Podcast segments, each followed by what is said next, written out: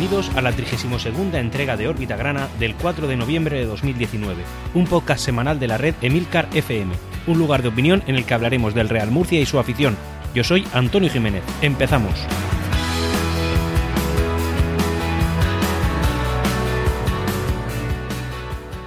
Y esta va a ser una semana un poco más atípica de lo normal, básicamente porque nos enfrentaremos dos veces en dos competiciones diferentes al mismo equipo. Una ya ha sucedido, que, ha sido, que como bien sabéis es contra el el Linense, el Linense también de la provincia de Cádiz. Como veis, en Cádiz hay un montón de equipos en Segunda B, incluso algún filial también. Bueno, la cosa es que hemos jugado contra el Linense en, en Liga, en Liga, y hemos empatado a uno. Hemos empatado a uno un partido que perfectamente podríamos haber ganado, pero también podríamos haber perdido. Eso nos dice que realmente no estamos siendo lo fuerte que a los aficionados granas nos gustaría. Pero sí que es verdad que gracias al ímpetu de la segunda parte que el Real Murcia ha puesto, eh, bueno, pues hemos conseguido sacar, o rascar, más bien rascar, porque ha sido, en fin, con un toque de suerte, un punto de, la línea de la Concepción. Y nos vamos a enfrentar a, ellos nuevamente, en este caso va a ser en el campo de Nueva Condomina, en nuestro estadio, en Copa Federación.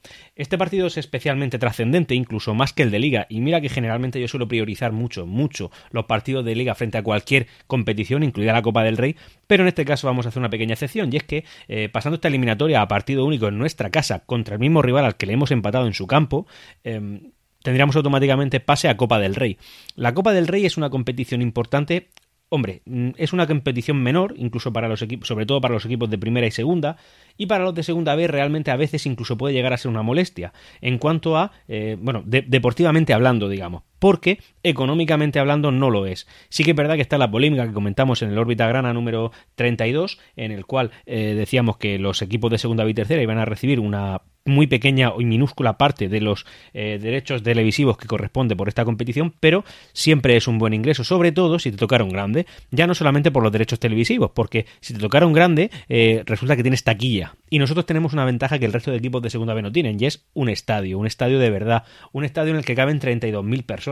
¿Os imagináis que viniera un Madrid y pudiéramos hacer que todos aquellos murcianos madridistas pagaran a 30 euros la entrada? Evidentemente yo, como abonado del Real Murcia y exclusivamente murcianista, lo que pido es un descuento para abonados, pero los que no son abonados, que pasen por taquilla y lo paguen, porque independientemente de que venga el Real Madrid C, eh, representando al Real Madrid A, digamos que la gente que es del Real Madrid paga la entrada y la va a pagar. Y si no vienen 32, pues vendrán 17 pero en cualquier caso son ingresos muy importantes y muy válidos para nuestro eh, Real Murcia. He dicho Real Madrid como podría haber dicho Barça o podría haber dicho cualquier otro club. La cosa es que la gente que normalmente no viene a ver al Real Murcia al estadio y quiere ver un partido en concreto, pues tendrá que pagar su precio. Y es algo normal. Es decir, el Real Murcia al final necesita lo que necesita, son fondos, eh, que te venga un grande, mm, el Real Murcia lo tiene que aprovechar, y digo el Real Murcia o cualquier club pequeño, es que cualquiera lo va a aprovechar, pero hombre, nosotros tenemos capacidad en el estadio.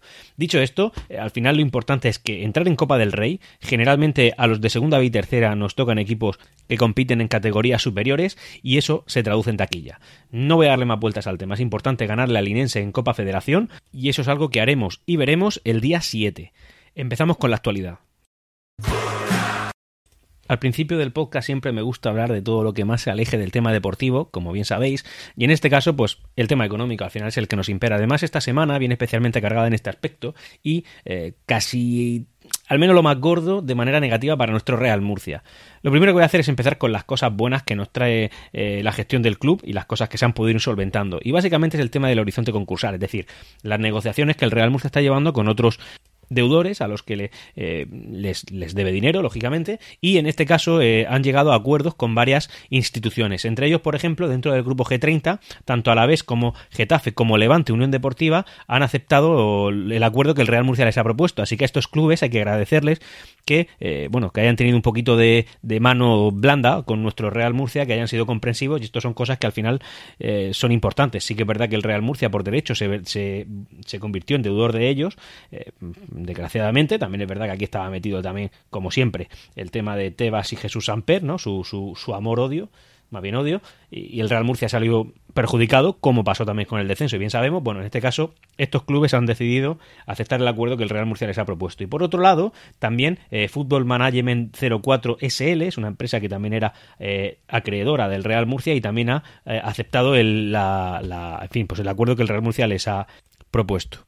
Y por otro lado, y ahora ya un poquito peor o noticias más negativas como lo es que la Liga de Fútbol Profesional, esa liga transparente, bien dirigida y por supuesto amiga de los clubes que lo pasan mal, incluso clubes que tienen buena intención de pagar pero no pueden pero intentan hacerlo, en fin, ya me estáis entendiendo bien, la Liga de Fútbol Profesional ha decidido que no va a aceptar ninguna quita del Real Murcia. ¿Cuáles son las noticias que nos han llegado? Bueno, pues esto ha sido a través de Gregorio León, de Onda Regional de Murcia, en la cual nos comenta que la comisión delegada de la, Liga de Fútbol Profesional, a la hora de votar la quita propuesta por el Real Murcia, han decidido que no, que no van a ayudar pese a que su presidente, el gran magnífico, magnánimo y por supuesto todopoderoso Javier Tebas, eh, quería ayudar al Real Murcia.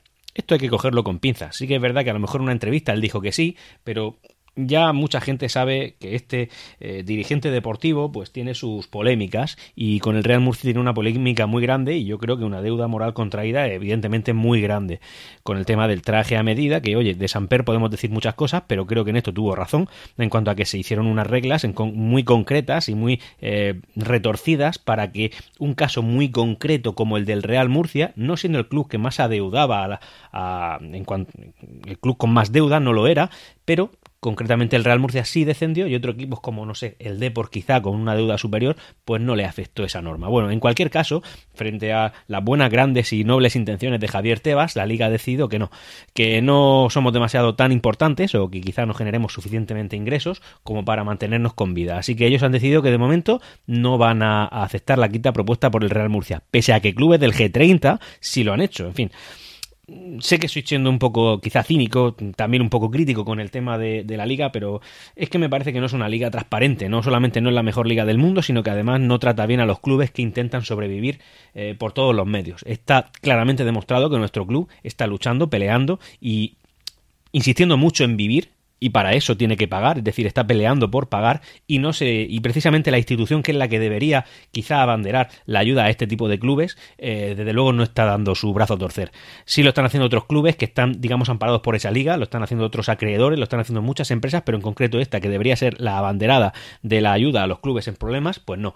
Esto simplemente ven que no genera suficientemente los suficientes ingresos que ellos consideran eh, rentables, imagino, y entonces si no dan, pues te pegan un golpecito en la nuca y bueno, liquida rápido para que venga otro club y, vosotros, y tú no ocupes una plaza de un club que puede pagar más porque no nos conviene tiempo al tiempo. Yo creo que al final el Real Murcia volverá a la liga, el Real Murcia lo volverá de una manera saneada, fuerte y demostrará ser uno de los clubes más grandes de esta competición.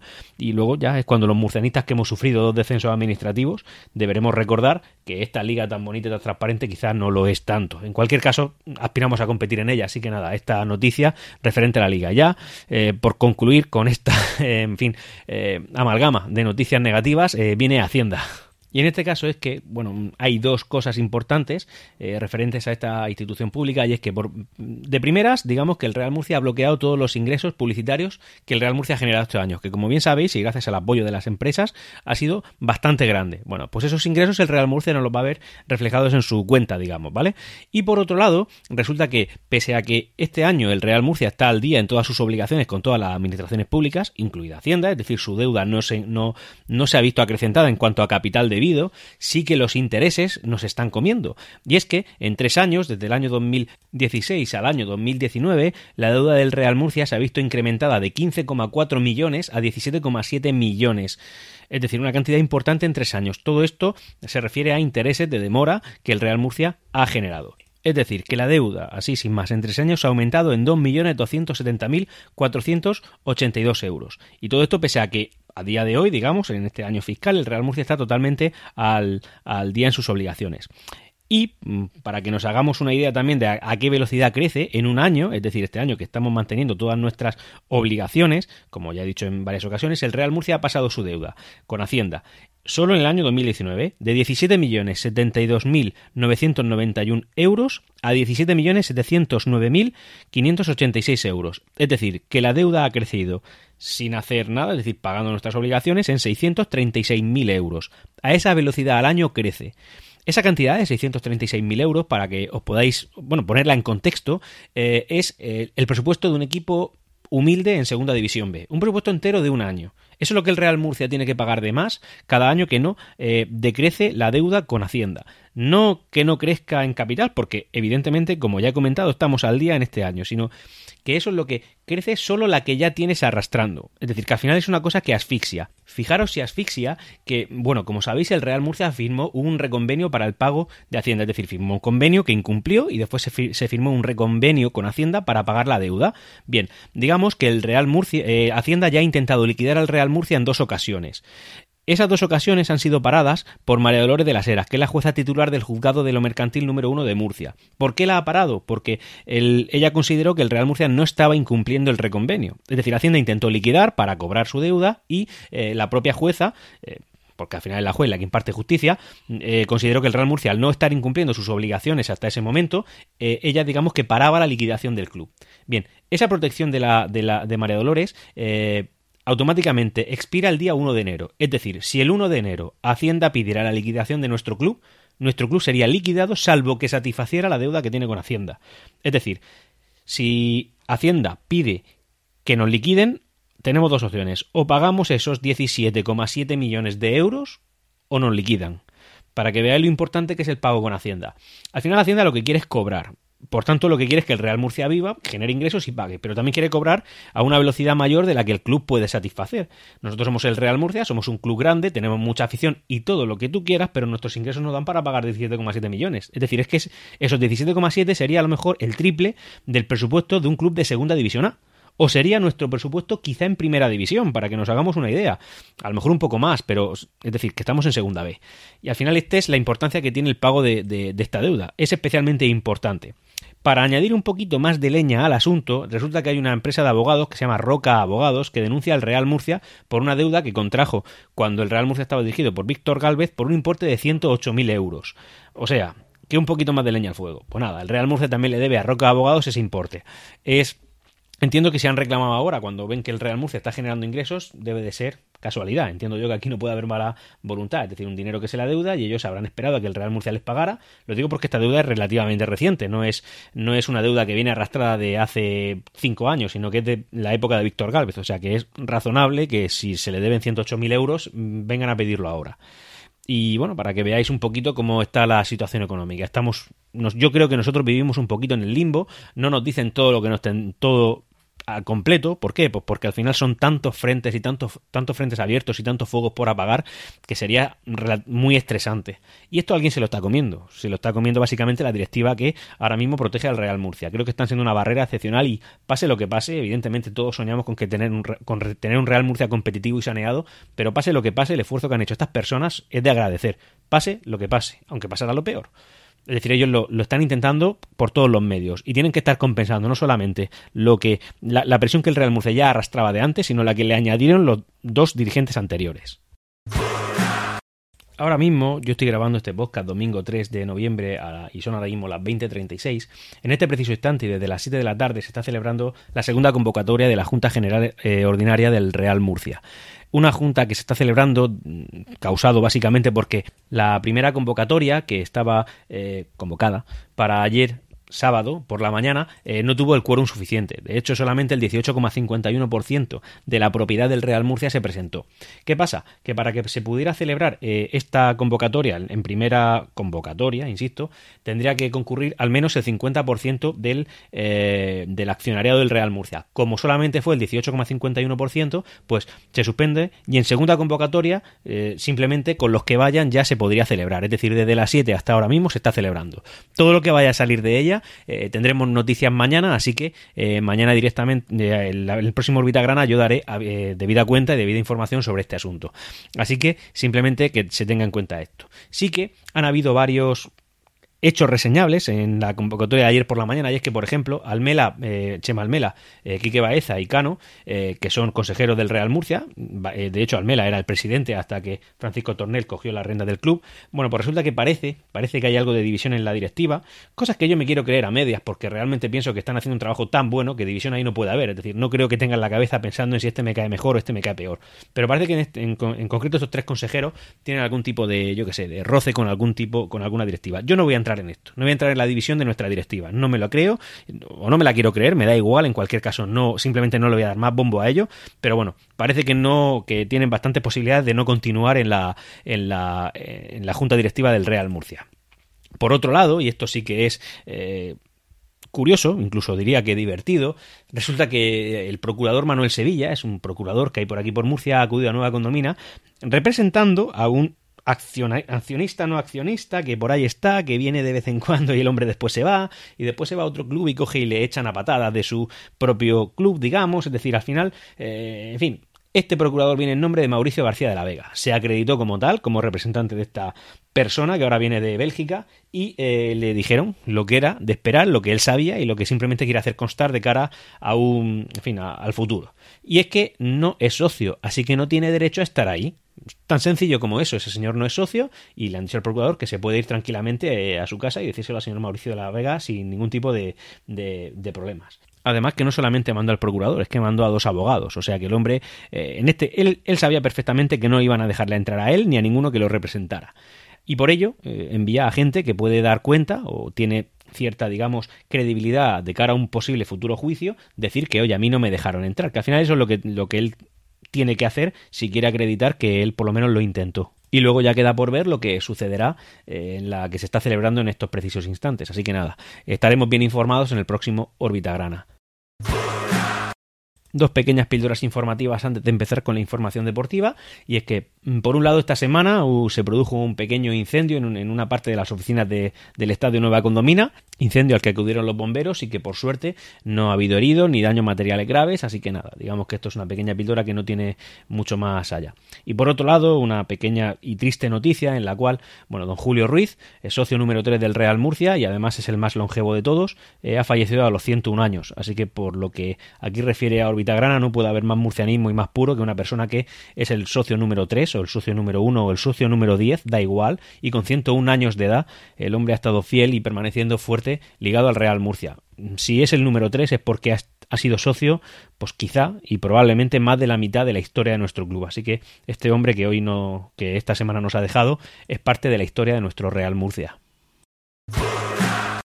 Y vamos a hablar del primero de los dos enfrentamientos seguidos que tenemos ante la Real Balompédica Linense, un club de la provincia de Cádiz, limítrofe con, como sabéis, una población limítrofe con eh, Inglaterra, en este caso con Gibraltar, y era un club que en la tabla clasificatoria estaba bastante bien ubicado, de hecho muy cerca de los puestos de eh, playoff, así que era un club que hasta ahora es de lo más solvente que nos estamos encontrando en la, en la categoría.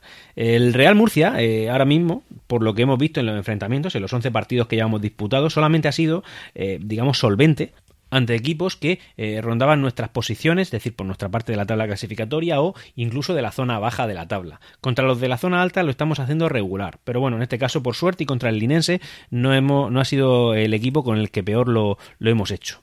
Por otro lado, también la balompédica linense se, se enfrentaba al Real Murcia con, una, con bastantes bajas bajas como por ejemplo la de el extremo Coroma que llevaba unos dos meses aproximadamente o que lleva unos dos meses sin, sin, enfrentarse o sin competir básicamente. Igor Martínez Badé y Malagón que estaban recuperándose y por otro lado también Nacho Miras que arrastraba molestias. Eh, además estos jugadores por suerte no van a enfrentarse tampoco al Real Murcia, por suerte porque todo lo que sea quitarle efectivos al rival siempre está bien, pero bueno, estos rivales tampoco se van a enfrentar al Real Murcia en Copa Federación porque, por el tema de lesiones. Y luego también Pito Camacho parece que se ha lesionado esta semana, pero sí que podría estar disponible para, para competir en Copa Federación. Y el Real Murcia, ya hablando concretamente del partido que hemos jugado en el, en el estadio municipal de la línea, que es así como se llama. Eh, además es un estadio un poco curioso porque la grada, digamos que nuestra grada lateral es una grada totalmente descompensada con el resto del estadio, es enorme y el resto de gradas son pues más modestas, digamos, y además está pegadito, pegadito a la, a la frontera con Gibraltar. Si lo veis por Google Maps es, es curioso, está, en fin, curioso de ver. A mí es que el tema de la geografía me gusta mucho y al final esas cosas las miro mucho. Y cada vez que voy a una ciudad, pues visito el estadio porque, por, pues porque me ha gustado siempre y porque me sigue gustando. En la primera parte el Real Murcia ha sido lo que vino a ser en el último partido contra casa, es decir, poca cosa. No fue competitivo y eh, la balompédica linense, sin hacer mucho, simplemente marcó, marcó y se fueron al descanso con un... Eh, nos fuimos al descanso con un eh, marcador en contra. El problema de esto es que al final el Real Murcia no estaba mostrando la garra que tenía que mostrar. Es que al final, como dije, si el Real Murcia no está jugando al 120%, al final no le puedes competir a un rival. Y en este caso, mm, la edad media de los jugadores del Linense es bastante mayor de la que lo es la media de los jugadores del Real Murcia. Y es una cosa curiosa también porque, como dije, nuestra media tiene que ser similar a la del Imperial y el Imperial ha vuelto a ganar. Eh, es una cosa que hay que tener en cuenta, ¿no? Porque teniendo en cuenta el nivel que estamos compitiendo nosotros, eh, nosotros el equipo A, digamos senior, y el nivel al que está compitiendo el filial, a lo es una cosa que hay que mirar más. Eh, nosotros no aspiramos a que el filial suba a segunda B y de hecho no va a poder subir pese a que eh, quedara líder, digamos, porque al final nosotros estamos en segunda B y ya sabéis que perfectamente que eh, el equipo senior y el equipo filial no pueden competir, competir en la misma categoría. Así que, oye, si vamos cortos de efectivo, ¿por qué no hay que mirar al filial? Si, si el filial hay que hacerlo. Adrián Hernández lo hace y de hecho ya ha debutado alguno, pero igual deberían de ser más. Lo digo por eso, por el tema de la garra que le están poniendo. Seguro que una un chaval del filial compite con mínimo las mismas ganas que cualquier chaval, porque son chavales del equipo senior. En cualquier caso, como digo, al descanso nos hemos ido con el 0-1. Y en la segunda parte hemos, eh, hemos jugado con más garra, lo hemos hecho con más ganas, hemos competido más, de tú a tú con los jugadores más veteranos del Linense y eh, gracias a eso, bueno, primero ha venido un penalti que lo ha tirado Chumbi y Chumbi realmente pues, lo ha tirado como un metro y medio por encima del larguero.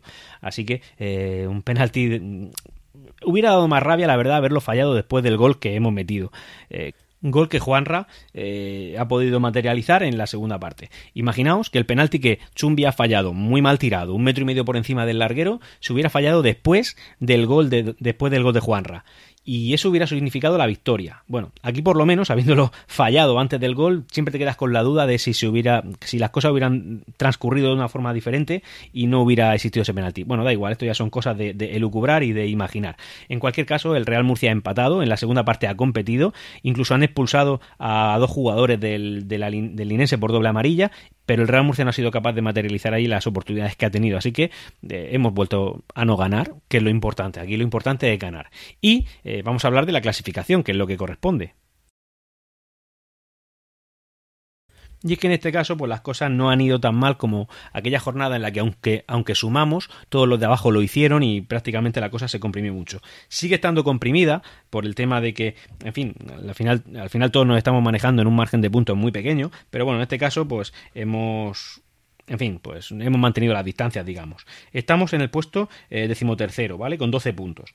Estamos, vamos a empezar a medir distancias. Por ejemplo, el Linense, que era nuestro rival de hoy, está con 17, es decir, 5 puntos más. Y antes de la jornada, evidentemente, nosotros con 11 y ellos con 16 también eran 5 puntos de diferencia. En este caso, el Linense se encuentra a tres puntos del playoff, que lo ocuparía el San Fernando, es decir, eh, en el puesto 6. Lo curioso es que en el puesto 5, es decir, por encima del Linense y también a tres puntos del playoff, está el Yeclano que ha vuelto a ganar.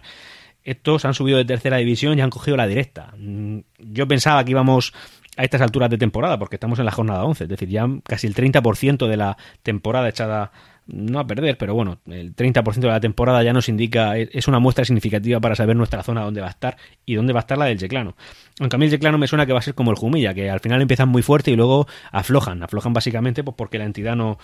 El, peso de una entidad para mí creo que es importante y al final el Yeclano es el Yeclano y no es otro equipo más fuerte. Bueno, la cosa es que el Yeclano se encuentra, como digo, con tres puntos eh, de, diferencia, de diferencia respecto al playoff, que el, último puesto lo ocupa el San Fernando, y eh, a cinco puntos nuestros. Empezamos. Eh, líder, el, Cartagonova, que en este caso ha empatado y al sumar un punto, pues eh, se sigue el primero con 24. Segundo, Badajoz, Marbella y San Segundo, tercero y cuarto, eh, Badajoz, Marbella y San Fernando. Ese es el playoff. Todo lo demás, irrelevante. A. ya 8 puntos del playoff, nosotros, puesto, puesto decimotercero. Y ¿Qué distancia marcamos eh, respecto al descenso? Bueno, pues respecto al play-out tenemos dos equipos en medio, es decir, entre el Real Murcia y el primero en play-out, que es el Universidad Católica, está el Talavera y el Algeciras. Y el Universidad Católica está con 11 puntos, es decir, uno menos que nosotros, que es lo mismo que tiene el Algeciras, el primero que no descendería ni en play-out ni en descenso ni nada. Y el Villarrobledo sería el primero también con 11 puntos, que descendería de manera directa. Después va el Granada B también con 11, Villarrubia con 10 y el Mérida con 8. ¿En qué forma se encuentra el Real Murcia? Porque la forma a cinco partidos vista debe de haberse visto empeorada ya que hemos sumado solo un punto. Bueno, pues en los últimos cinco partidos hemos sumado solamente cinco puntos, un punto por partido. Evidentemente esta no es la media inglesa de victoria fuera y empate en casa, es decir, una media de dos puntos por partido, sino la mitad de eso. Con un punto por partido, eh, lo normal, lo normal es que si no desciendes te quedes por los pelos. Esa es la media de los últimos cinco, es decir, atrás queda ya desgraciadamente la buena racha que arrastrábamos. Así que nos toca simplemente remontar. Con cinco puntos estaríamos en las, últimas cinco jornadas, con cinco puntos estaríamos en el puesto eh, decimocuarto, es decir, un poco peor incluso de la clasificación general. Así que nada, toca apretar. Creo que la mala racha ya la hemos pasado, así que ahora toca empezar con la, con la buena racha. Eh, porque esto al final son rachas, o al menos nos gustaría pensar eso, teniendo en cuenta que ya estamos en una mala. Eh, como digo, estamos aflojando mucho el pistón, estamos en la zona baja de la tabla, estamos en zona peligrosa, ya hay una muestra más que significativa de la liga, es decir, ya no estamos en el inicio de liga ni mucho menos, ya estamos no rondando el Ecuador, pero más cerca del Ecuador que del principio, y esto al final lo aprieta o, o esta va a ser nuestra zona al final en la que tenemos que vivir no, podemos, no tenemos derecho a quejarnos, yo no lo tengo, simplemente soy crítico porque al final lo que quiero es, yo quiero a mi club y yo para mi club soy exigente y cuando digo cosas eh, a lo mejor un poco fuera de tono frente al Real Murcia es porque me preocupa y porque quiero que el Real Murcia sea lo mejor, es como, como un hijo, a un hijo tú le exiges, al final, eh, ¿por qué los abuelos para un hijo son muy buenos y los padres muy malos? Pues porque los abuelos le dan capricho y los padres le exigen, a un hijo hay que exigirle, a nuestro Real Murcia hay que exigirle y si no somos como poco ser un poco críticos y autocríticos, eh, jamás veremos un problema y jamás lo encontraremos, intentaremos buscarle una solución a ese problema. Así que, en este caso, hemos detectado problemas, tenemos que intentar arreglarlo, tenemos que exigir, tenemos que pedir, eh, no como consumidores, sino como gente que quiera el club, porque esto al final no deja de ser pasión y no solo economía. No somos clientes, aunque hemos pagado nuestra entrada, somos socios y somos gente que estamos aquí porque queremos estar. Lo fácil sería, como bien sabéis, hacerse del equipo que gana, y eso no es lo nuestro. Nosotros somos más duros. Nosotros somos murcianistas. Y hasta aquí Órbita Grana. Espero vuestros comentarios en emilcar.fm barra Órbita Grana. Ah, y... ¡Siempre Real Murcia!